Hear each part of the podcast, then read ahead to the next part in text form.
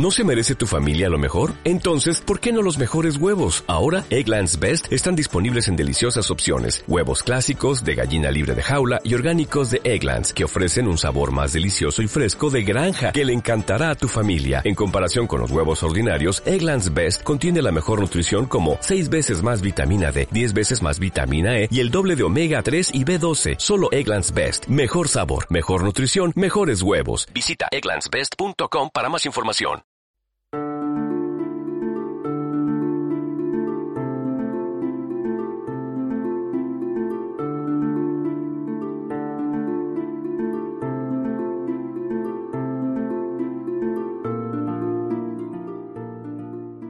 Hola a todos, yo soy Félix y esto que escuchas es el episodio número 22 de la Biblioteca de Trantor, tu podcast de ciencia ficción y fantasía.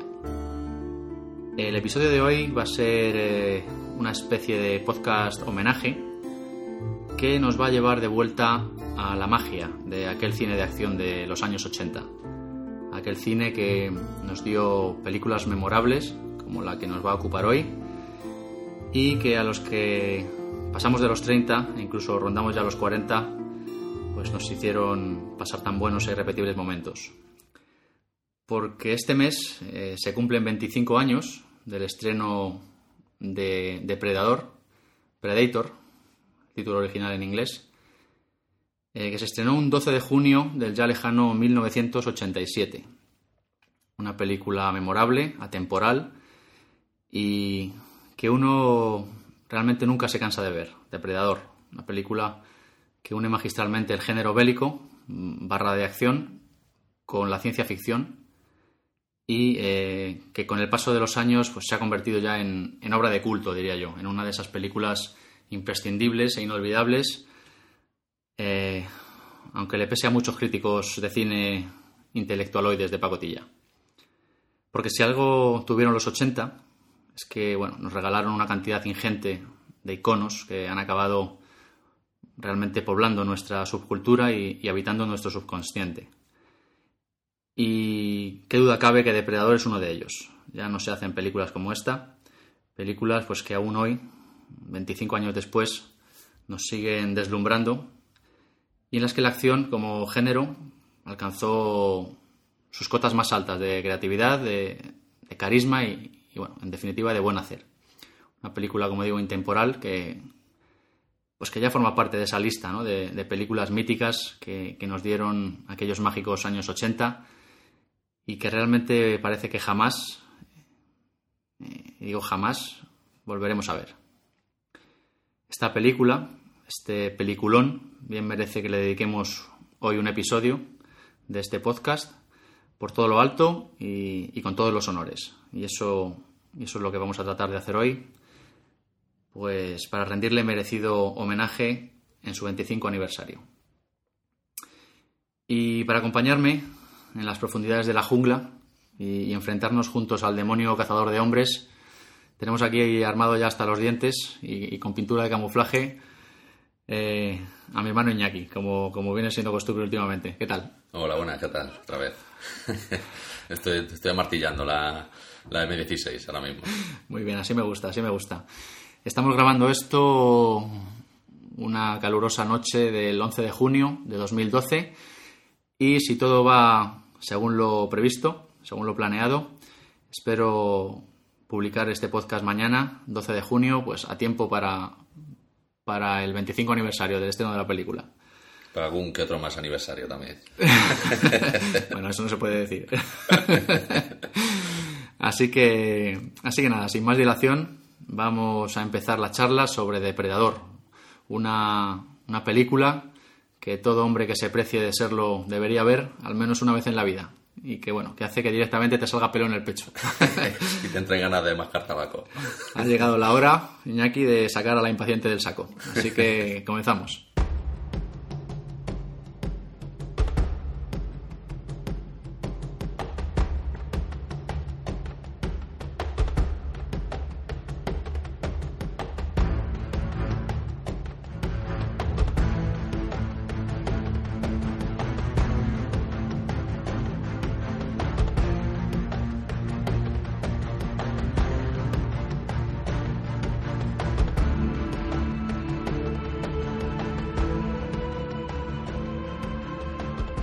Verdad es que lo primero que uno puede preguntarse sobre Depredador es eh, que cómo es posible que una película con un guion tan sencillo, aunque bueno, no por eso, no por eso mediocre, y protagonizada por uno de los elencos de actores eh, con la verdad es que con peor capacidad interpretativa de la historia, pueda ser tan buena, ¿no? Porque, porque no se puede negar que la calidad interpretativa de, de esta, de este comando de élite es inversamente proporcional a los niveles de testosterona que desprenden, ¿no?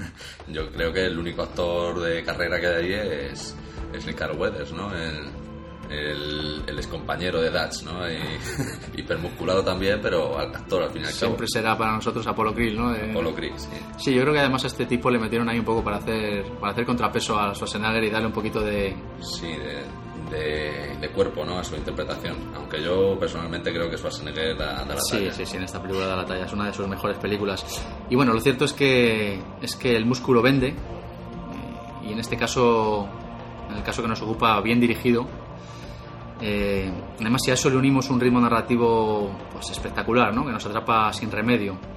Eh, le unimos grandes muestras de sabiduría en el montaje, unos efectos especiales notables como los que tiene esta película, y esa banda sonora brutal, ¿no? que pese a ser bastante simple y repetitiva, pues la verdad es que consigue el efecto deseado ¿no? y mantiene, mantiene al espectador ahí en la, en la tensión de la película en todo momento. Le da, le da cuerpo al ambiente, Mm, parece sí, sí. incluso esos sonidos de la selva. Y luego a todo esto, eh, pues le unimos eh, a una criatura que ya conocemos, ¿no? Sencillamente sobresaliente, obra del maestro Stan Winston, y que bueno, que ha quedado ya irremisiblemente en el imaginario colectivo, ¿no? El depredador. El resultado final, pues, pues es una joyita, ¿no? Que yo diría que a estas alturas, pues, pues como decía en la introducción, ya podemos considerar película de culto, ¿no? Unos, uno de los máximos exponentes de una época, eh, los años 80, irrepetible, ¿no? Muy buenas películas, sí. Sobre todo de este tipo de acción y, y testosterona, a raudales. Y bueno, sin, sin embargo, y pese a todo esto que estamos diciendo, eh, no sé si sabes que la reacción inicial que tuvo la crítica en, en su momento frente a esta película, eh, pues fue más bien negativa, ¿no? Eh, Sí, algo he leído por ahí. sí, sí, sí, aunque bueno, con el paso de los años, La pusieron bien a caldo. sí, sí, la verdad es que en su momento la pusieron a caldo. Y bueno, con el paso del tiempo y de los años, pues ha ido, se ha ido colocando un poquito en su lugar, ¿no? Ha puesto a cada uno en su sitio. Incluso en el año 2007, por ejemplo, llegaron a nombrarla como, como la número 22 en el ranking de las mejores películas de acción de todos los tiempos, ¿no? Yo creo que, que le sucede como a casi todas las películas que les ha ocurrido la misma historia, ¿no? Que al final es el público el que, que la coloca donde, donde debe estar, Mm. Sí, no, a pesar de críticos, eh, etcétera. realmente y, y la experiencia nos dice que cualquier película de culto que se precie tiene que, que tiene que sufrir estas vicisitudes de crítica, ¿no? En, un- Sí, en sus estrenos. Sí, sí, sí. Y, y bueno, no sé, los críticos de cine más exquisitos y, más intelectuales de la prensa podrán decir lo que quieran, ¿no? Pero, a mí me parece que Depredador es un peliculón en toda regla, con todas las letras. Y yo es que da igual las veces que la vea, que, que sigue manteniéndome pegado a la pantalla, sigue manteniendo eh, la emoción, la tensión del primer día. Y, y bueno, además es, además es que 25 años después ha resistido muy bien el paso del tiempo, ¿no? Es, es puro deleite para los amantes de la ciencia ficción y, y de la acción, por supuesto. Desde luego, yo creo que, vamos, no es Doctor Cibago, pero lo que se propone lo logra con creces. Sí, sí, es sí. entretener y mantener el suspense, el misterio y, y la acción.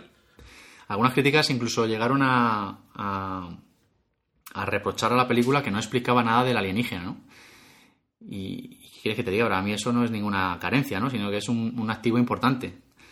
Además, luego después, cuando, cuando entró en escena el dinero, el business, y, y trataron de sacarle jugo a la criatura explicando su origen, ¿no? En las, Ya en las secuelas que todos conocemos, bueno, ya sabemos lo que pasó, ¿no? Ya se ocuparon, sí, de, de demostrárnoslo, pero bien. Así que eran unas secuelas mediocres, unos crossovers con la saga Alien ahí, Uf, que yo ya. personalmente preferiría olvidar. Sí, desde luego. Pues ya es que no son, no son mediocres, son los siguientes ya. Y nada, yo personalmente me quedo con Depredador como película independiente, eh, autoconclusiva y bueno, para mí el resto de la saga casi que sobra, ¿no? Eh, y, y así lo vamos a hacer constar en este podcast. Este podcast se va a dedicar eh, a hablar de, de Depredador única y exclusivamente. Eh, bueno, quizá al final comentemos un poco las secuelas que ha tenido, pero vamos muy, muy por encima. Y, y yo diría que la mejor película de Schwarzenegger, sin lugar a dudas, ¿no? Con permiso de Terminator 1 y 2. Para Y- mí, Depredador. Y de, y de Conan. Bueno, y de Conan también, sí, podemos aceptar Conan. Mm, Para mí, Depredador, la verdad es que es para Schwarzenegger como acorralado para Stallone, ¿no? Más o menos. O, o La jungla de cristal para Bruce Willis. Sí, es un, es un hito en su carrera, yo creo. y por ende, además, también una de las mejores películas de su director, John McTiernan, eh, junto a Jungla de Cristal y, y La caza del octubre rojo, ¿no? Uno- Dos muy buenas películas, sí, también. la verdad es que uno de, de los mejores realizadores de cine de acción, ¿no? Indiscutiblemente, este, este hombre.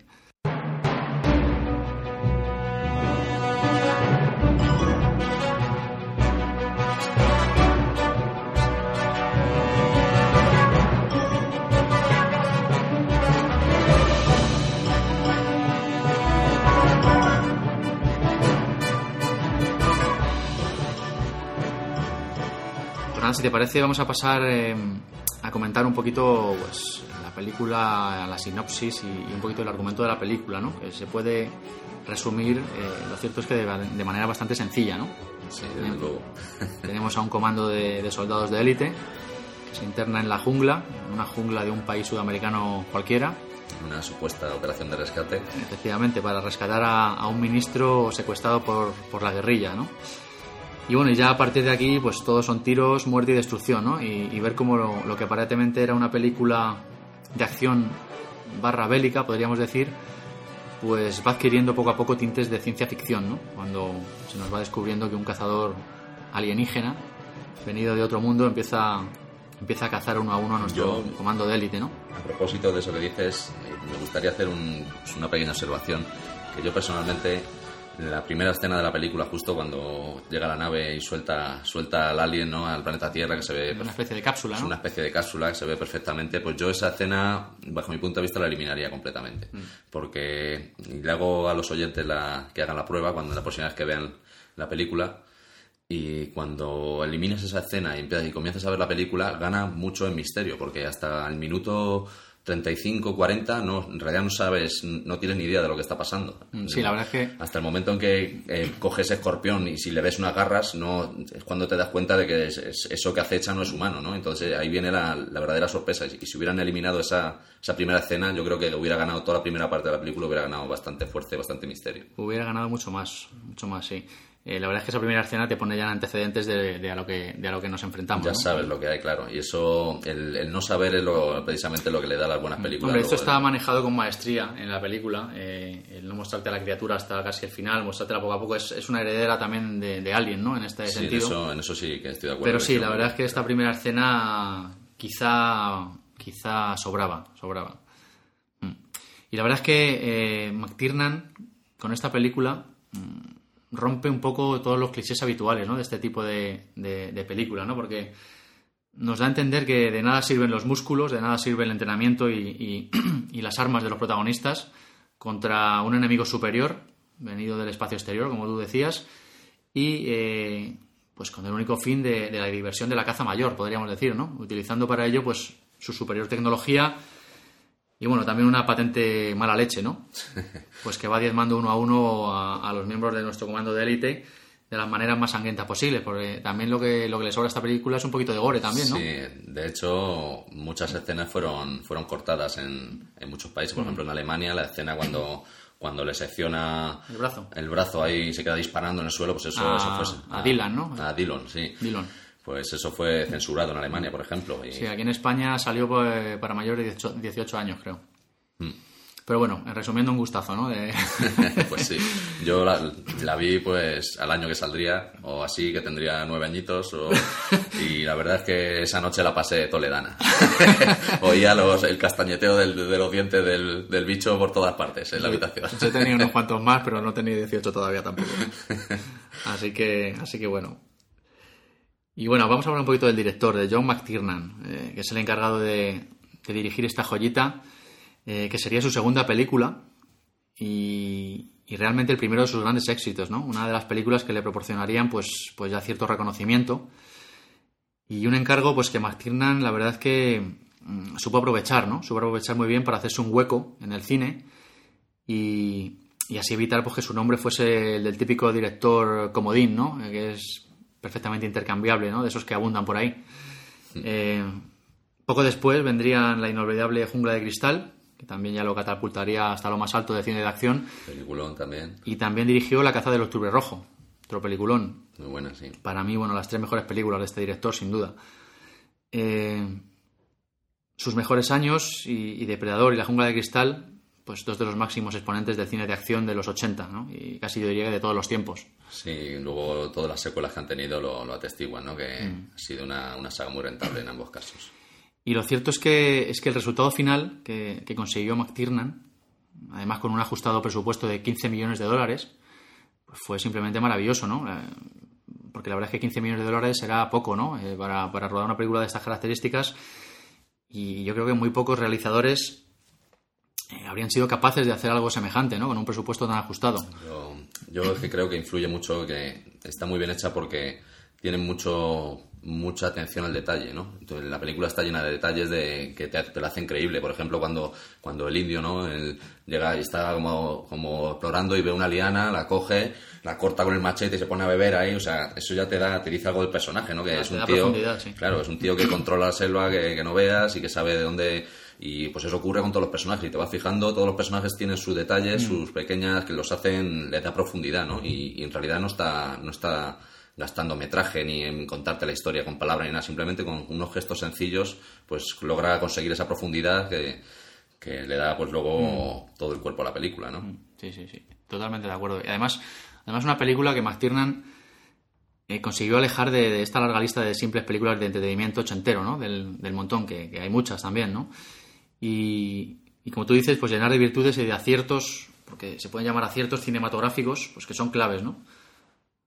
Como decíamos antes, hace un manejo ejemplar del suspense, quizá aquella primera escena que tú decías sobraba, y también del terror, ¿no? Y, imita en cierta medida, como decía yo antes, pues la fórmula que hizo ganarse el Olimpo a Alien, ¿no? Es, es ir mostrando a la criatura pues muy poco a poco, sin salir en absoluto en el primer tercio de la película. Y luego, luego aparte también utiliza muy bien el agobio de la selva, ¿no? Que también Mm. lo vemos en, por ejemplo, en Alien, en, en el octavo pasajero, o en Abyss, en otras películas. Sí, bueno, en Alien es la nave Nostromo, ¿no? La que Claro, produ- pero son, produce son lugares angustiosos, ¿no? Esos pasillos cerrados pues en la selva. Igual siempre los planos que vemos no vemos casi nunca planos limpios, que vemos a los personajes eh, completamente, ¿no? Siempre hay unas hojas por medio, unos troncos, un, Mm. siempre se van moviendo ahí y van apareciendo vegetación, entonces eso te da una, una sensación de, opre- De opresiva, ¿sí? Y eso pues le da mucha más fuerza luego a la intriga y al misterio que, que genera toda la película. Sí, no, la verdad es que es una heredera clara de, de- de Alien en este sentido, eh, no mostrando al bicho en, en absoluto pues en el primer tercio, empezando a mostrar partes en el segundo tercio y, y terminando por mostrarlo en todo su esplendor pues en el último tercio de la cinta. Eso Para- es un- también un gran acierto que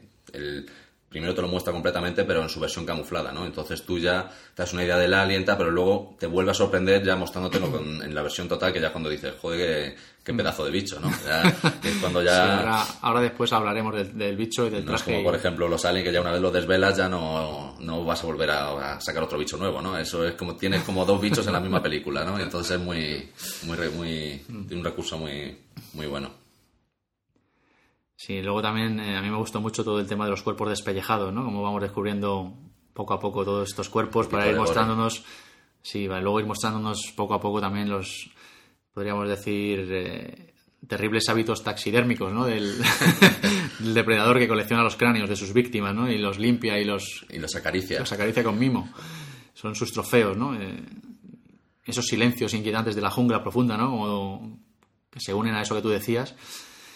Y luego, pues, eh, cómo maneja el director, pues, esa desesperación, ¿no? Que se va instalando en las mentes de, los protagonistas, pues a medida que se van dando cuenta de, a lo que se enfrentan, ¿no? Eh, todo está orquestado de manera notable y lo que parece inicialmente una simple película de acción, una más, pues eh, termina desembocando en, en- terror y ciencia ficción de primera línea, ¿no? Y bueno, pues si a esto le, animos- le unimos ese ritmo narrativo increíble que, que le da McTiernan y un gran elenco de escenas, pues cuanto menos impactantes, bueno, pues tenemos la fórmula clara del éxito aquí, ¿no? Eh, no sé, yo me atrevería incluso a decir que estamos ante una de las mejores películas de ciencia ficción con monstruo como protagonista, pues que se han hecho, ¿no? Quizás solo superada por, eh, por Alien, de Ridley Scott. Puede haber alguna más por ahí, pero esta es una de las mejores. Sí, una de las mejores desde luego. A mí me lo parece, por lo menos. Y, y es que, bueno, realmente ambas películas parecen casi ir de la mano en su planteamiento, como decíamos.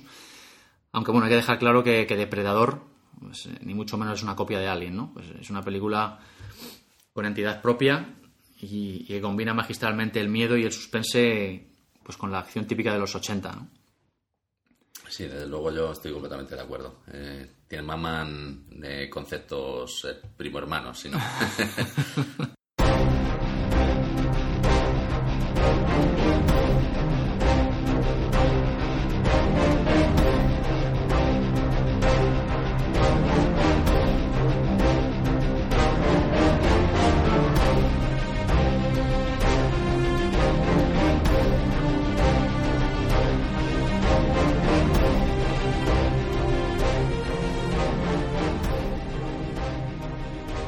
vamos a pasar, Iñaki, si quieres, a hablar del reparto, ¿no? De, que es una parte importante de, de- de la fuerza que tiene esta película. Es, es bastante pintoresco. Eh, un reparto de tipos duros, de tipos grandes y de tipos temibles, ¿no? Donde los haya. Eh, un reparto pues en el que los músculos y, y, como decíamos antes, los niveles de testosterona pues son difíciles de igualar por cualquier otra película. Eh, Sí, por lo visto, el Jesse Ventura en sus memorias decía que no fue un rodaje, que fue una supervivencia. La verdad es que recibieron intensivo adiestramiento militar antes de, antes de empezar el rodaje eh, y luego creo que entrenaban todos juntos antes y durante el rodaje para ponerse en forma para la película, ¿no? Se nota, se nota en la película, Eh, desde luego. y como no podía ser de otra forma, entre tanto músculo suelto, me parece que había piques incluso entre ellos, ¿no? No faltaban los piques. De hecho, hay una anécdota por ahí que habla de un pique entre Jesse Ventura y el propio Arnold Schwarzenegger, en el que se apostaron Con una botella de champán. por Sí, se apostaron, se apostaron en el gimnasio una botella de champán a ver quién tenía los bíceps más grandes, ¿no? El Jesse, Jesse Ventura decía que había ganado él por 2 centímetros, pero realmente eh, el que ganó fue Arnold, ¿no? Por 6 centímetros de diferencia. Y nada, es que estamos hablando de tipos, si te pones a pensarlo, yo he estado mirando sus biografías, casi ninguno bajaba del, del metro noventa de estatura y con músculos hasta en las pestañas, ¿no? Por eso, además se nota pues, muchas veces que los que parecen más pequeños, cuando se ponen al lado de Schwarzenegger y en muchas escenas y tal, dices, joder, pues si son más o menos como el otro. ¿sabes? Sí, ¿no? Y había algunos incluso más altos, sí, son, son todos bigardos de 1,90 a Sí, sí, 2 sí. metros y... Hombre, Jesse Ventura era luchador profesional de, de wrestling. sí, vamos a ir hablando de ellos uno a uno, si te parece. Vamos a empezar, por supuesto, por, por el mayor Dutch, que es el líder de, de este comando de élite, mayor del ejército y ex boina verde, que bueno, que sirvió en Vietnam. Y yo diría que aquí tenemos pues eh, a la bestia Schwarzenegger en esencia, ¿no? En estado puro y en su mejor momento, ¿no? Encima jovencito, Sí, es sí. en recién había sido Mister Olimpia hace poco y Mm, Sí, sí, sí, sí. Además, eh, en la película, a mí la imagen que me queda grabada de él es eh, fusil M16 en mano, ahí, pero además a una sola mano en ristre. sí. Eh, sin duda, una de las mejores películas del Chuache, como he dicho antes. Y la verdad es que si te pones a pensarlo, tuvo suerte McTiernan de contar con él para esta película, ¿no? Porque no nos engañemos, eh, aparte de, por supuesto, de su buen hacer como director, parte del éxito de Depredador es, es mérito de este señor, ¿no? De Schwarzenegger, que por aquellos tiempos, pues como decías tú, andaba en su mejor momento y venía de, de encomendarse a Chrome en la piel del bárbaro Conan en dos ocasiones y, y de ser el cyborg más temido y mortífero de la década de los 80, ¿no? O sea, Sí, que ya había rodado Terminator Sí, también. además a eso le unes una buena interpretación porque la verdad es que lo borda el tío en, en las escenas que tiene que es que da órdenes y eso se le ve que es pues eso un, un mayor eficiente de que piensa rápido Mm. No, la verdad es que de- Schwarzenegger se han dicho muchas cosas, no tiene gran capacidad interpretativa, pero para este Hombre, papel, la verdad es que le vienen como anillo al dedo este papel lo borda, sí, la verdad es que está muy bien en el papel y le da mucha entidad a- al personaje, ¿no? Eh, bueno, pues luego tenemos a, a Dillon, viejo conocido del mayor Apollo Dutch. Y sí, todos lo conocemos por Apollo Grill, de Rocky, ¿no? Y bueno, pues eh, Dillon y Dutch sirvieron juntos en Vietnam y, y, bueno, este hombre ahora se supone que está retirado de la acción y, y trabajando para la CIA, ¿no? Realmente es el que ha organizado la misión que, que llevará al equipo de Dutch a, a la jungla. Se supone que para rescatar a un ministro, ¿no? Que ha sido secuestrado por la milicia. Bueno, luego ya iremos averiguando que ahí hay gato encerrado. Y bueno, este hombre está interpretado por Cal Weathers, como decíamos, su papel más conocido, Apollo Krill de la saga Rocky. Y además este tipo creo que es, eh, era exjugador de fútbol americano, el típico que se retira por lesión de rodilla, ¿no? sí Y que se busca la vida en el cine, ¿no? Otro tipo duro, ¿no? De- reciclado en actor sí, sí, sí. y que por lo visto un- dicen que empezó a fumar en el rodaje porque el tío A era, fumar puros, nada menos. Sí, era, era declarado antitabaco y, y de oler los puros de Schwarzenegger entre escena y escena, pues al final le, le picó el gusanillo y por lo visto se puso a fumar puros también. Sí, sí, sí, también lo había oído, sí. Bueno, el tercero en discordia es eh, Billy, el rastrador indio del grupo, personaje que me encanta. tipo de pocas palabras, con un machete como mi brazo y que desde el principio pues se huele algo, ¿no? Eh, lo que hay en la selva no es un hombre y todo eso, ¿no? Y, sí. Le da mucha mucha intensidad, mucha, mucho misterio a la película, las Sí, sí, intervenciones sí, del indio. Interpretado por Sonny Landham, que, que además creo que en sus inicios fue actor porno, además. Ah, sí, eso no, lo, no lo sabía. Eh, descendiente de los Cherokees y que además en 2003 terminó eh, siendo candidato a gobernador de Kentucky, sin llegar a ganar las elecciones. Este no triunfó. Tenemos, Además es curioso. tenemos sí, te- dos gobernadores y, un, y uno en tentativa. Sí, de este grupo salieron, ahora iremos diciendo, bueno, Schwarzenegger, todos sabemos que acabó siendo gobernador de California. Gobernator. Este tipo, Sonny Lanham, se presentó en 2003 para Kentucky, no llegó a, a conseguir el puesto. Y además otra curiosidad sobre este tío es que la productora de la película no, no se fiaba del todo de él porque la verdad es que tenía fama de tipo conflictivo y contrataron a un guardaespaldas que la acompañaba las 24 horas durante el rodaje, ¿no? Para, Para que no la liara parda. sí, ahí. no para protegerle, sino para proteger al resto, al resto del equipo de rodaje de él, ¿no? O sea que tenía fama del tipo de Dependenciero. dependenciero. Y bueno, y Jesse Ventura es el que no, que no lo hemos dicho, es el, el- el siguiente, el otro gobernador en Discordia que Sí, finalmente sí, acabó a mí es un personaje, bueno, interpreta a Blaine. A mí me, es un personaje, uno de los personajes que más me gustan de. Sí, la película. Muy, muy carismático. Sombrero vaquero, masticando tabaco, solo como los tipos más duros entre los duros pueden Sin tiempo hacerlo. para sangrar.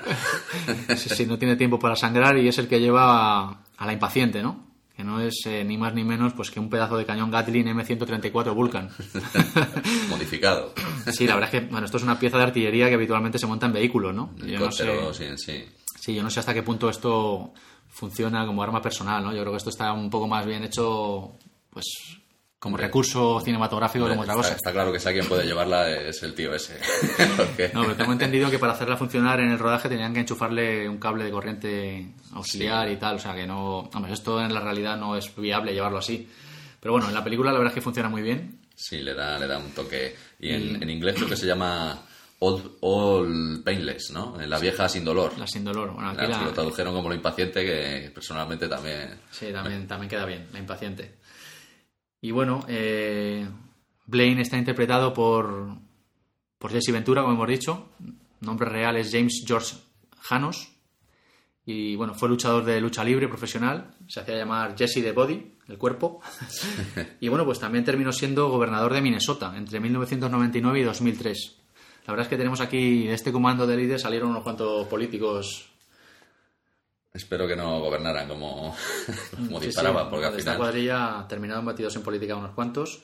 Dos llegaron a gobernador, el Chuache de California, Jesse Ventura de Minnesota y Sonny Lanham pues se quedó a las puertas de conseguirlo al perder las elecciones para, Kentucky. El siguiente, el siguiente miembro de nuestro comando de tipos duros es el sargento Mack, compañero inseparable de Blaine. Se supone que lucharon juntos en Vietnam y, y fueron los únicos de su pelotón que salieron con vida, ¿no? De una, de una batalla Una cruenta. matanza, sí, no cuenta. Se afeita a lo vivo en sus ratos libres y bueno, está interpretado por Bill Duke, que creo que es un exboxeador y bueno, luego pues se dedicó a, a Sí, hizo más, más películas después. Sí, eh, bueno, mítica su escena, ¿no? Afeitándose a pelo mientras está escondido en la jungla, ¿no? Ahí esperando a que aparezca el depredador. Y, Y por, la lo que- visto, por lo visto esa escena se le ocurrió a él mismo. Sí, No- todas no las escenas de, de la cuchilla afeitándose son... Son aportaciones suyas, Fueron sí. suyas, sí. Y, y la escena esta de la cuchilla que se rompe y cuando se corta, la verdad es que esto se preparó haciendo un pequeño agujero en el centro de la cuchilla porque metieron un tubito para que circulara un poquito de sangre artificial, ¿no? A- para preparar un poquito el tema. Tampoco era cuestión de marcarle para toda la vida, ¿no? Sí, sí. Eh, y bueno, luego ya tenemos pues un poco a los, a los más blanditos del grupo. Hawkins, que es el operador de radio, el Sí. que cuenta los chistes verdes que luego tiene que explicar, bastante malos, por cierto. y bastante mal contados. Bueno, también es parte de la gracia, ¿no? Y este hombre está interpretado por Shane Black, que además de actor, pues es guionista e incluso creo que dirigió alguna película también. Sí, creo que Arma Letal fue el guionista de Arma Sí, Letal. Arma Letal, de Arma Letal 2 y del último Boy Scout, entre otras. Sí, era... Era- Más que actor, yo creo que era guionista este tío. Sí, Y bueno, luego tenemos a Poncho, que es el, el chicano ingenioso, que es el que habla un poquito de español y es el que, bueno, el que luego se comunicará con, con la prisionera que cogen, ¿no? Está interpretado por eh, Richard Chávez. toda, toda esa parte en la, en la versión traducida como que choca un poco porque dices, joder, si le está repitiendo lo mismo que le dice. Sí, bueno, en la versión La original, versión el- original el, tío se- habla en castellano. habla claro. en castellano y gana mucho todo Son las pérdidas que tienen los doblajes. Y bueno, por último tenemos a, a Ana, ¿no? Que es la guerrillera capturada en la selva y la que es conocedora pues de ciertas leyendas, ¿no? De cuando era niña, que hablan de un diablo cazador de hombres, ¿no? Que habita la selva. Eh, el caza... de calor. Sí, el cazatrofeos de hombres le llaman, dice. El demonio que se los lleva como trofeos. Solo en los años en que hace mucho calor. Y este año es uno de ellos, ¿no? Lo dice en la película. Esta mujer está interpretada por la actriz mexicana Elpidia Carrillo. Y bueno, pese a que en la película no habla demasiado, la verdad es que sus miradas pues consiguen transmitir el temor, ¿no? Que las palabras no, no pueden, ¿no? La verdad que... Cumple bastante bien con, con, el papel. Y bueno, ya tenemos aquí a todo el elenco y nos falta pues eh, el no menos importante Depredador, ¿no? Eh, el monstruo al que se enfrentan, en cuyo interior estaba metido Kevin Peter Hall, un, un vigaro de 2,28 metros de estatura. 2.19 he leído yo por ahí, no sé. 2.28 he encontrado yo. Sí, también lo he visto por ahí, no sé cuál de las dos será, será verdad, pero vamos. En cualquier caso, un tío muy alto, que es el que se fundaba el traje y daba vida al, monstruo, ¿no? Al depredador. Eh, no sé si sabes que también sale al final de la película haciendo un pequeño cameo, interpretando brevemente a uno de los pilotos del helicóptero que recoge a, a Schwarzenegger al final. No, por lo menos le pusieron para que se le diera la sí, cara. Sí, sí, sale ahí brevemente. No lo sabía. Y este hombre murió trágicamente de SIDA unos años después, en 1991 enfermedad que contrajo por una transfusión de sangre tras un accidente de tráfico. O sea, que murió unos años después. bueno, cuando todo este tema del depredador y del traje, la verdad es que hay cierta leyenda negra, ¿no? Sobre, sobre Jean-Claude Van Damme, concretamente. con, con Jean-Claude Van Damme. Sí, lo cierto es que inicialmente Jean-Claude Van Damme iba a ser el encargado de dar vida al depredador, porque bueno, querían que la criatura pues realizara movimientos ágiles y ahí como un ninja, tipo ninja, ¿no? De hecho, creo que, las escenas del, depredador camuflado las mm. que, son, las hizo el propio Van Damme, porque mm. le dio tiempo a hacer unas cuantas escenas de, y al final renunció por... Sí, el tipo estuvo presente en los primeros tiempos del rodaje, incluso, pues como tú dices, comenzó a rodar algunas escenas, pero bueno, cuando Van Damme, que ya por aquel entonces pues comenzaba a despuntar, ¿no? Como ahí estrellita del, de cine de acción, pues el tío cuando vio que únicamente iba a interpretar un efecto especial y que su cara no iba a salir en la película eh, bueno, pues su ego, su ego pudo y bueno, comenzó a estar descontento con el proyecto y bueno, hacer todo lo posible por abandonarlo, ¿no? Se dice que, incluso fue el responsable de que uno de los eh, especialistas se seleccionara, en la, seleccionara en la película, lo hizo aposta, ¿no? Eso, lo he yo por ahí también. Y bueno, pues se quejaba constantemente de que le daba calor el traje, de, bueno, pues todo esto, ¿no? Así que bueno, finalmente Van Damme fue excluido del proyecto y cogieron a Kevin Peter Hall, que ocupó su lugar y bueno, y menos mal, ¿no? Sí, porque por lo visto también al ponerle a Van Damme junto a todos estos titanes, ¿no? Pues sí, quedaba un poquito... pequeñito. Sí, no, la verdad es que teniendo en cuenta la elevada estatura media del elenco de, protagonistas y, teniendo en cuenta que el depredador pues tenía que ser un monstruo imponente, la verdad es que Van Damme no, daba la talla, ¿no? En cambio, bueno, Kevin Peter Hall, Kevin Peter Hall fue más la opción más, más idónea, ¿no? Y luego nos olvidamos también de Sven Ole Thorsen, que es un. Ese es uno de los actores que acompaña siempre a Schwarzenegger en, muchas de sus películas. Por ejemplo, sale en Perseguido también, es el, segurata que, al final le deja pasar a Schwarzenegger en la escena final de Perseguido. ¿no? ¿El Depredador también sale? El Depredador sale, es el, asesor militar soviético que le pega el tiro, le pega la pata en el pecho al mm. supuesto ministro y le, y le, ejecuta allí mismo delante de. Bueno, fíjate, eso no lo sabía. Y bueno, yo con un amigo tenemos la coña, le llamamos el hermano Schwarzenegger, porque, porque sale en un montón de películas de Schwarzenegger por ahí de secundario. ¿Pero y es por algún motivo en especial? O... Creo que, que, entrena con él, que es, que es amigo suyo del gimnasio de entrenamiento y de entonces pues le haría huequecillos por ahí en las películas en las que ha participado. un, un enchufadillo, vamos, vamos. para resumir. sí. Pues mira, esa anécdota, esa curiosidad no la, no la conocía, fíjate.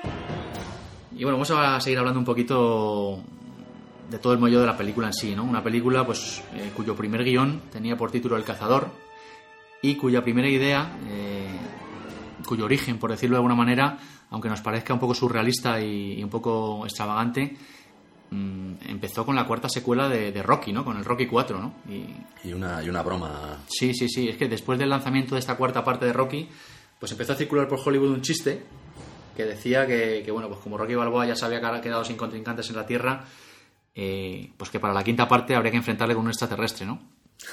Entonces... y alguno, alguien se lo tomó en serio. Sí, los guionistas Jim y John Thomas, los hermanos Thomas, pues se tomaron el chiste en serio y, bueno, desarrollaron un guion basado en ello, ¿no? Que se llamó inicialmente, como hemos dicho, El Cazador.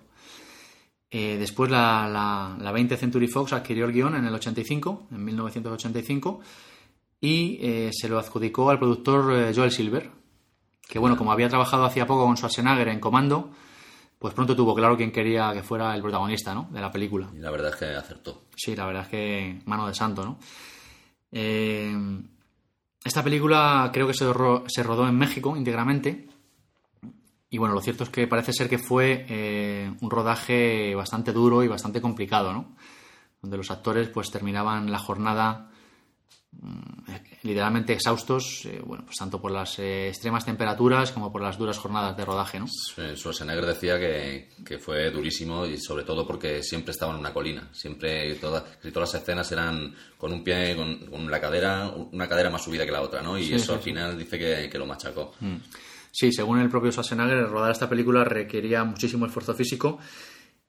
Y bueno, aparte de eso, tuvo que nadar repetidas veces en agua helada para rodar escenas. eh, Aparte y- que hacía mucho frío dentro de la, de la selva. Sí, sí, también. sí, tenían que tener eh, constantemente encendidas lámparas, lámparas calefactoras para, para calentar a los actores.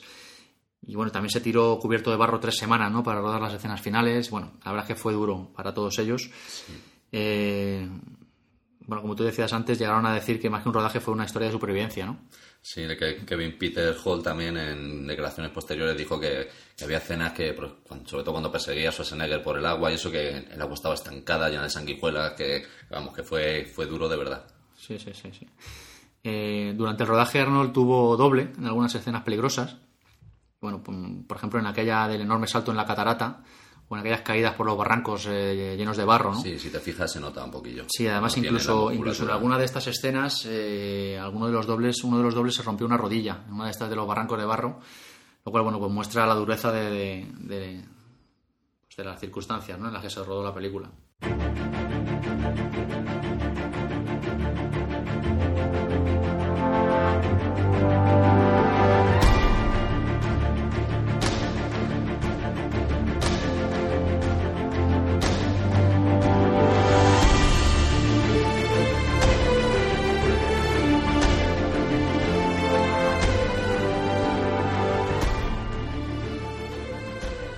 Otro de los grandes protagonistas, de los que yo también quería hablar, son los efectos especiales. Efectos especiales que la verdad es que han, han sobrevivido muy bien al paso del tiempo, ¿no? Envejecido estupendamente. Teniendo en cuenta que, ya tiene. tienen 25 añitos eh, y que son uno otro de los protagonistas indiscutibles de la película, ¿no? Eh, y vamos a empezar por el propio depredador, ¿no? La terrible criatura alienígena que, que da caza a los protagonistas y que fue diseñada, como hemos dicho antes, por el gran Stan Winston, al que bueno conocemos también por, por intervenciones en, en películas de la talla pues, de Terminator 2, de Aliens, de Parque Jurásico, bueno, más recientemente el traje de Iron Man también lo, lo diseñó él. Alguna, alguna ayudita tuvo de James Cameron, he oído por ahí también, Sí, para sí, sí. diseñarlo. Sí, es una, una anécdota curiosa. Y bueno, vamos a empezar. Mira, el primer diseño de la criatura, la verdad es que no corrió a su cargo, corrió a cargo de un tal Richard Edlund. Y si te digo la verdad, yo las fotos que he visto era un engendro algo raro, de cuello largo, cabeza Sí, como canina y con sí. un solo ojo, ¿no? Una cosa muy rarísima. El rodaje comenzó con esta criatura en un primer momento, pero bueno, tras un- unos cuantos días, eh, afortunadamente fue desechada y este tipo fue despedido. Y bueno, pues se encargó al proyecto, se encargó el proyecto a Stan Winston. Eh, se detuvo el rodaje durante ocho meses para que Winston pues, pudiera diseñar la nueva criatura. Y curiosamente, pues como tú decías, eh, en el diseño final del depredador intervino de manera casual el mismísimo James Cameron, ¿no? Porque parece ser que, que Stan Winston y James Cameron pues coincidieron como compañeros de asiento en un vuelo desde Japón. Y bueno, pues durante el vuelo, pues Winston estaba dibujando, ¿no? Sus bocetos del depredador y tal. Y Cameron, pues, al ver lo que estaba dibujando, le, le sugirió algo así como que siempre había querido ver a uno de esos con mandíbulas, ¿no? Entonces, bueno, pues Winston decidió incluir la sugerencia en el diseño final y de ahí nacieron pues las, caracter- las características eh, mandíbulas del depredador que todos conocemos, ¿no? Que luego han sido un sello de identidad. indiscutible. Además, como curiosidad, eh, decir que en esta primera película eh, las mandíbulas del depredador, cuando se ven en las escenas finales, ¿no? cuando se quita el casco, eran controladas con mandos a distancia por varias personas a la vez. O sea, era Cada una un, para mover Sí, era un mecanismo, ellas, sí, un mecanismo bastante complejo. Van Damme, en el traje que usaba Van Damme, dice que, que las tenía que mover él mediante cuerdas desde dentro, que también era una de las cosas que se quejaba, ¿no? Que decía que, que le quedaban los, los pies por las pantorrillas, el- la cabeza por el cuello y que tenía que andar tirando de cables. Mucha patada voladora, pero un nenaza cuando al final. Y bueno, pues el traje final, después de todas estas peripecias, pues nada, lo diseñó eh, Stan Winston para el gigante Kevin Peter Hall. Era un traje que pesaba del orden de los 90 kilos, imagínate. Y daba un calor terrible, ¿no? Y moverse con todo aquello encima debía ser cuando menos pues, pues una, una empresa titánica, ¿no? Eh, aquello supuso un gran problema, la verdad, para rodar ciertas escenas en las que se requería pues, que se viera al monstruo pues, saltando ¿no? ágilmente entre piedras y entre árboles. Y. Y bueno, la verdad es que intentaron ponerle el traje a monos, me parece. Sí, lo intentaron, nada más, porque por lo visto los monos, en vez de saltar de árbol a árbol y, moverse como suelen moverse ellos, se dedicaban a intentar rasgarse el traje y quitárselo como fuera, ¿no? Entonces... Intentar quitarse aquello de encima como fuera. Si es que, por otra parte, es muy normal, ¿no? Y bueno, creo que al final consiguieron apañar todas estas escenas suspendiendo al actor y, su traje pues de cables de acero, ¿no? Que le ayudaban a moverse sin despeñarse en el intento, ¿no?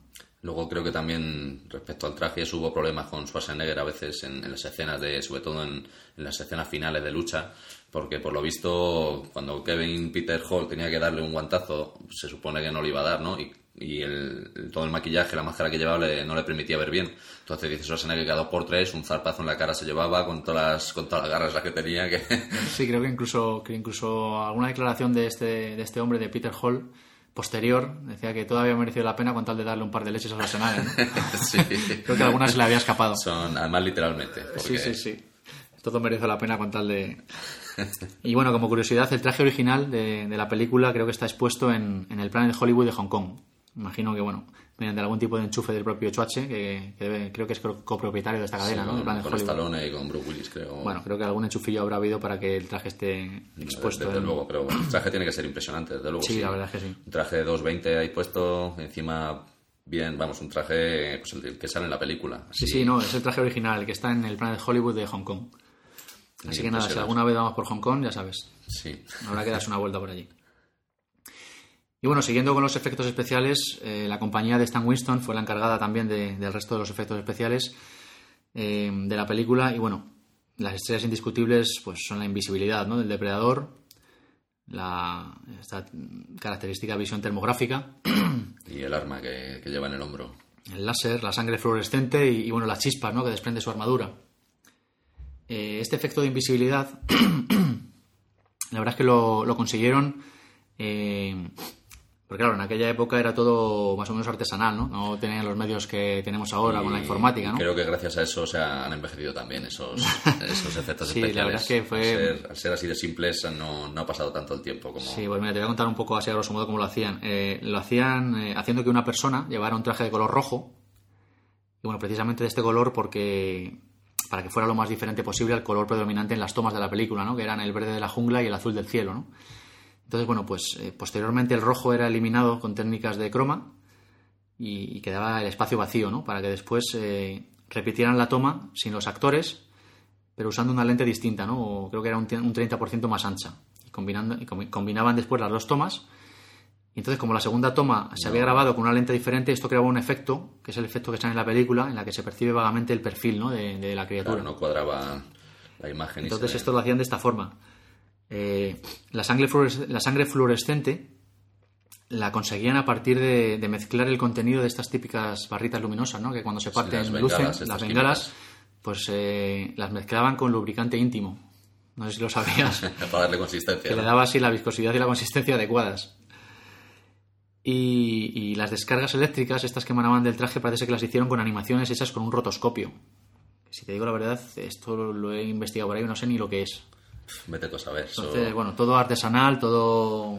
Pues buscarse la vida, ¿no? Muy de la época, claro. sí, pero la verdad es que, los efectos especiales de la película, pese a todo, han sobrevivido, como tú dices, más que dignamente al paso de los años. Para mí cumplen todavía perfectamente, mm, vamos. Y bueno, pese a que pueda llegar a notarse un poquito de, vez en cuando, pero vamos, en determinados momentos y no molestan para nada, ¿no? El, el visionado de la película. Así que, así que bueno, la verdad es que es curioso, ¿no? De ver todo esto. Toda, película tiene su mundo detrás. Y bueno, pues. Eh, ¿Qué más decir, no? Como decía al principio, y bueno, podemos recapitular un poco. A mí me, gustaría hablar un poquito de la música también. La música. La de música... Silvestri, ¿no? Que es un, vamos, es una joya de, banda sonora lo que tiene esta película. Y logra todo, todo lo que tiene que lograr a la perfección. Sí, pese a ser simple y repetitiva, ¿verdad? Muy simple, muy repetitiva, pero muy característica también. ¿no? A mí Y- me encantaban los timbales. Sí. Estos timbales que sonaban cada vez que... No, no, no, no, no. Luego ahí- Y bueno, eh, como curiosidad decir pues que Alan Silvestri pues fue también el, el autor de, de otra banda sonora muy famosa, ¿no? La de Regreso al Futuro. Justo después de hacer esa banda sonora comenzó a hacer la de, la de Depredador y yo creo que son pues pues sus dos obras que más han, han pervivido, ¿no? A, a lo largo de- del tiempo. Regreso al futuro mítica también.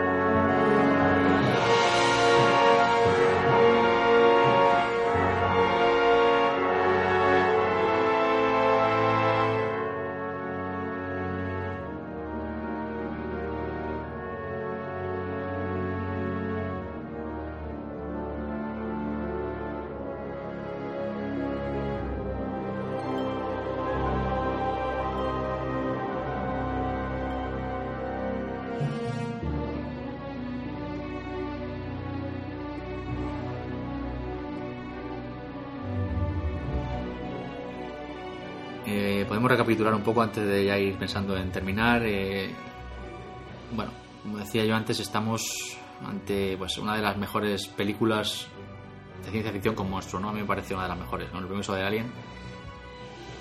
Y con ese guion de los hermanos Thomas que decíamos, que pese a ser sencillo y simple, bueno, pues a la vez es, a mí me parece muy bueno en su sencillez y, y efectivo, porque realmente juega con muchos factores, ¿no? Y, culmina pues, pues con una historia que, que- que al final queda redonda, ¿no? Por una parte tenemos eh, el lado terrorífico de la historia, ¿no? Pues que nos muestra ese horror primigenio, ¿no? De en la figura de esos tipos duros y curtidos que, que se supone que no temen a nada ni a nadie, pero que bueno, por primera vez sentirán el pánico, ¿no? Que cala en, en- en lo más profundo de sus almas. Por otro lado entra el juego pues ese suspense, ¿no? De no saber quién está acabando con ellos uno por uno que es eh, a lo que se enfrentan y, y sobre todo pues cómo matarlo. Y bueno, pues el hecho que decíamos antes, pues de que no se nos muestre la amenaza hasta bien avanzada la película, ¿no? El estilo Alien, como decíamos, pues hace que la fórmula pues, pues funcione a las mil maravillas, ¿no? Mm, Aunque bueno, aunque quizá todavía hubiera estado mejor, pues si se hubiera suprimido esa escena inicial que decías tú antes, ¿no? Esa nave aproximándose a la Tierra. Sí, creo que ganaría bastante. Sería un poco más más como eh, Abierto hasta el amanecer de Tarantino, ¿no? Sería más shock todavía cuando aparece la criatura y dice, coño, ¿qué hace aquí un alien? Si están estos aquí pegándose con los salvadoreños o con... Sí, sí, sí. Y nada, bueno, pues des- destacar, por supuesto, por encima del resto, a Arnold Schwarzenegger, que como tú decías antes, demuestra en esta película, pese a sus escasas capacidades interpretativas, eh, pues que es algo más que mero musculitos, ¿no? Que un mero musculitos. Consigue darle a su personaje pues el carisma necesario para, pues, para hacer creíble a este mayor Dutch como líder en la película y bueno, encarnar a la figura del héroe que, que realmente sabe que huir no es una opción, ¿no? Y que hay que terminar el trabajo, ¿no? En cierto Hay que modo. enfrentar al enemigo. Quizá recuerda un poco a Conan, ¿no? Tan- Tanto en la determinación de la que hace gala como en las frases lapidarias, ¿no? Que va soltando. Sí, yo hay una escena también que me recuerda muchísimo a Conan, que es la escena cuando sale de, del agua, ¿no? Cubierto de barro, y se pone el tío así agarrado a las raíces, como... Esa escena me recuerda terriblemente a cuando está crucificado en el árbol, ¿no? Sí, sí, es sí, más o menos la misma postura, también como lleno así de barro de, del...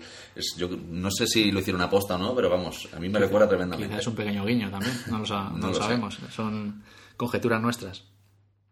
Y bueno, la verdad es que todo esto, pues eh, unido al buen hacer que, que demuestra McTiernan con sus míticas escenas de acción y, y esa grandiosa puesta en escena, si lo unimos también a, a la tremendamente acertada banda sonora que tú decías, ¿no? De Alan Silvestri, y por supuesto, pues a la criatura extraordinaria, ¿no? Que nos, que nos regaló Stan Winston, pues bueno, hace que estemos para mí ante una película mágica, una película de culto y una película irrepetible, ¿no? Sí, completamente de acuerdo. Además, las escenas de acción, la- sobre todo las, las más convencionales, las del principio y eso, están también muy, muy bien llevadas, muy... O sea, se nota un poco la acción ochentera, ¿no? De esto de disparar desde la cadera y a lo pecho lobo sin estar cubierto ni nada, pero bueno, se perdona porque están, están muy bien Estamos conseguidas. hablando de Schwarzenegger, tío, Sí, es que sí, no, eso- no había otra manera. y bueno, yo antes de ya ir pensando en terminar, quería recapitular un poco esas escenas favoritas ¿no? de la película y esas frases míticas también, ¿no? Que tiene, eh, que bueno, que también son un ingrediente importante, ¿no? Esta- esas frases, eh, bueno, tenemos la, la mítica que, que le dice Billy a Poncho, dice, tengo miedo, Poncho. Dice, mentira, tú no tienes miedo a ningún hombre, ¿no? Dice, ahí fuera hay algo que nos está esperando y no es un hombre. Vamos a morir todos. Sí. Esa cara seria el tío, la verdad es que impacta, Sí, ¿no? sí, y luego cuando, cuando el Dillon ¿no? se, se resbala, ahí que va Sí, sí, siguiendo Y, y cuando se da la vuelta... Eso es que- casi al principio, ¿no? Sí, casi al principio. Cuando se da la vuelta se encuentra la cara de, de Mac, ¿no? Ahí y le dice, me importa, es un poco de memoria, me dice, me importa un huevo la graduación que tengas. Como vuelvas a delatar mi posición, te mato aquí mismo, hijo de puta. Sí, sí, vamos, crudeza ahí hasta el final. Luego hay una, una escena eh, con frase mítica incluida también, que es la de la de Blaine, ¿no? Cuando están ahí acabando ya el asalto al campamento, le dice el otro, ¿estás sangrando? Dice, no tengo tiempo para sangrar. Dispara el pepinazo ahí con las lanzgranadas y dice, ¿tienes tiempo para agacharte? es brutal, la verdad es que sí. Y bueno, tenemos la, la mítica, si sangra podemos matarlo, ¿no? Eso no... Yo Está- creo, está yo creo que esa frase me suena incluso también de Conan. No sé, o algo, o alguna Puede parecida. ser, sí, yo creo que sí, que, No estoy seguro, pero me suena que muy sale más películas, porque esa, esa frase yo también la he oído más veces. Sí, no, no sé si precisamente hay en, en Depredador. Sí, pero bueno, esta frase se identifica con Depredador sí o sí, ¿no? Hay frases muy buenas en la película, está, está plagado. Y luego los típicos chistecitos del Schwarzenegger que no pueden faltar en Bueno, ninguna el- película. al final, ya cuando está luchando a cara de perro con el, con el Depredador, cuando le dice, eres una auténtica belleza, ¿no? Sí, o, o cuando entra en, de una patada en donde está el asesor ruso este famoso, eh, ¿no? El, el hermano de Schwarzenegger que le llamo yo, y hace toc toc, pumba, y le tira con el, con el lanzagranadas en el pecho sale el tío despedido por la ventana. Son los típicos chistecitos como el de no te muevas, ¿no? Que le tira el, el Cuchillo. cuchillo. y lo deja clavado, Sí. que no pueden faltar en las películas de Schwarzenegger. Y bueno, hablando de escenas, de escenas míticas, a mí me gusta mucho la, la primera escena, ¿no? La primera escena de los helicópteros. eh, Cuando eh, está sonando a todo volumen el Long Tall Sally de Little Richard. Eh, dentro de los helicópteros ese ambiente distendido. Billy, Y tenso también con respecto a Dillon. Mm, Billy el- pintándose el camuflaje, mientras, bueno, Hawking le va contando uno de sus chistes que tiene que explicarle. Blaine bajando tabaco, que es lo que tú dices, ¿no? Cuando, le escupen la bota a Dillon mientras este está contando batallitas, ¿no? De cuando luchaba con el otro. Como diciéndole, ¿pero qué me estás contando, maricón? Sí, que tú no eres del grupo, ¿no? Tú estás aquí de prestado. Eh, Dillon le mira, le hace la seña para que se acerque y le dice, esa es una mala costumbre que tienes. Sí. Brutal, Genial. brutal.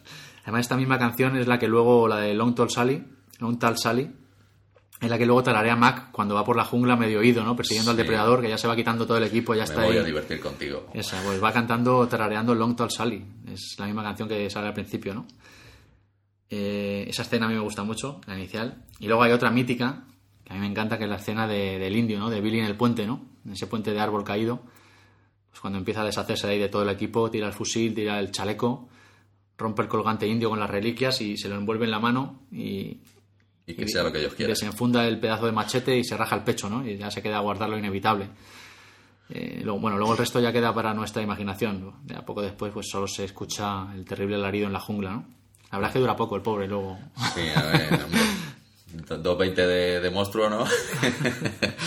Yo, pues mira, un- una de las mías favoritas es viene precisamente después de esa, que es cuando oyen el, el grito que tú has dicho, ¿no? Y, y se quedan petrificados mirando a la retaguardia, ¿no? Por, donde, por el camino por el que han venido y se ve ese, ese túnel así como en la selva, como claustrofóbico, como hemos dicho, y, y se, puede, se puede palpar la tensión en el ambiente, ¿no? Y acto seguido, pues vemos que el depredador, no sé cómo, pues ha aparecido ahí en el árbol detrás y le...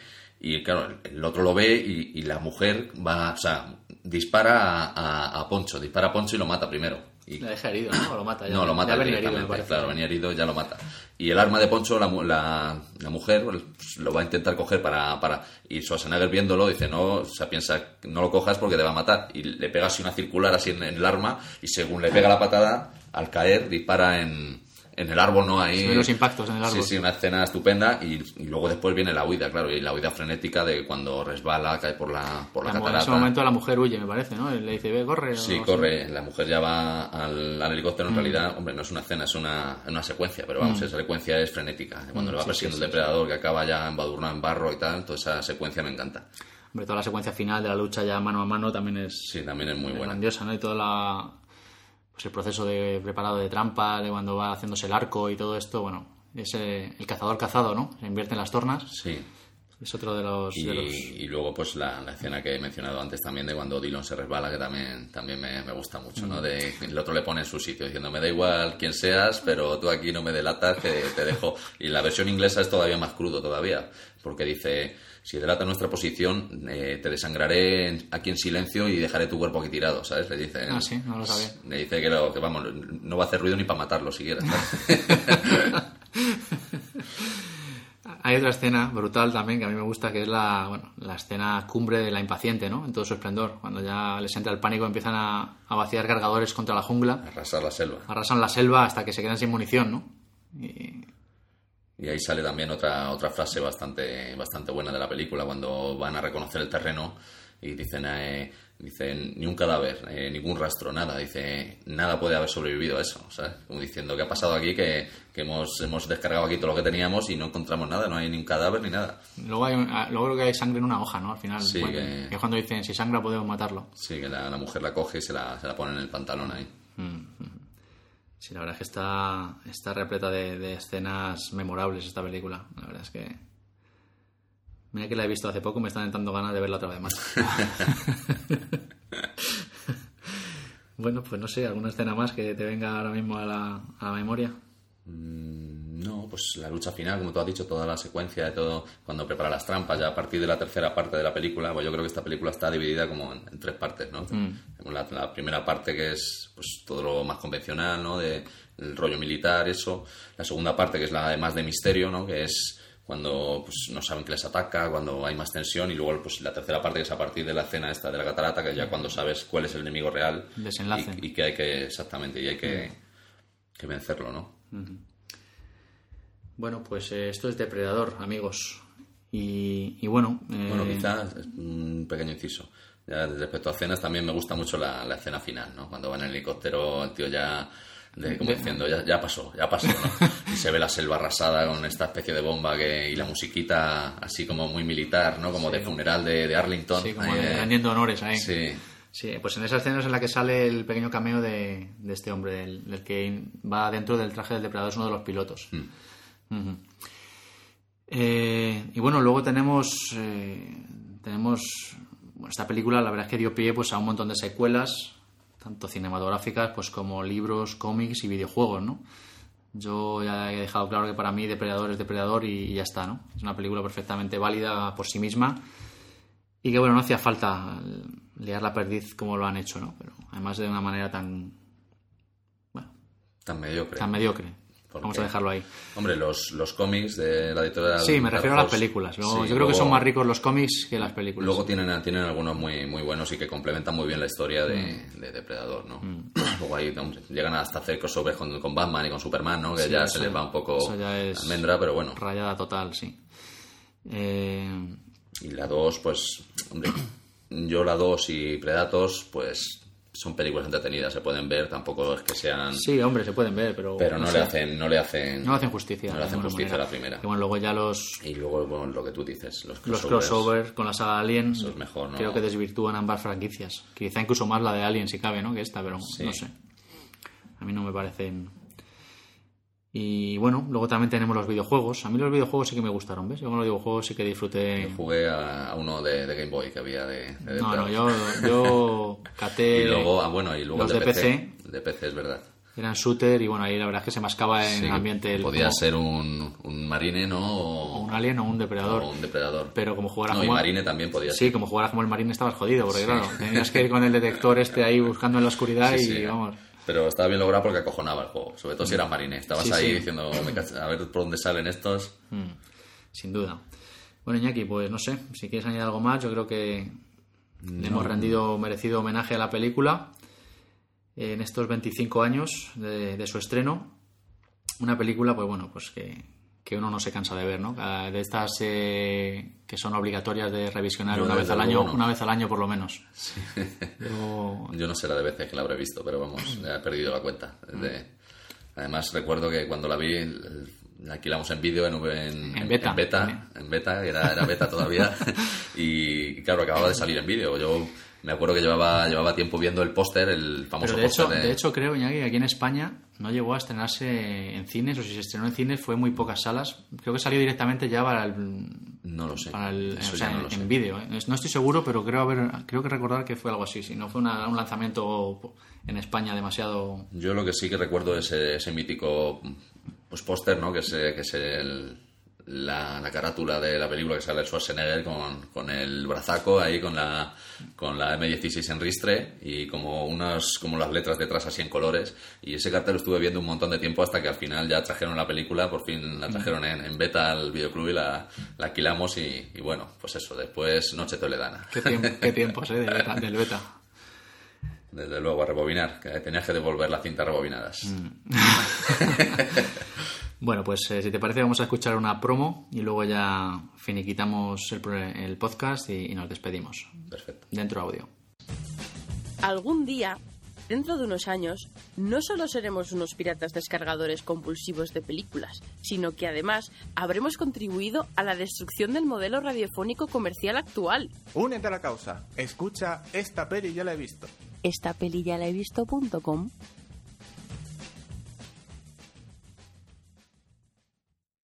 Y amigos, terminamos por hoy. Eso sí, pues bueno, con la satisfacción del deber cumplido, después de este modesto homenaje que desde aquí hemos querido hacerle a, a esta película mítica, irrepetible, pues para los que crecimos viendo aquel cine de acción de los 80, ¿no? Aquella magia irrepetible para la que, bueno, siempre tendremos reservado pues un pequeño rinconcito en, en nuestro corazón.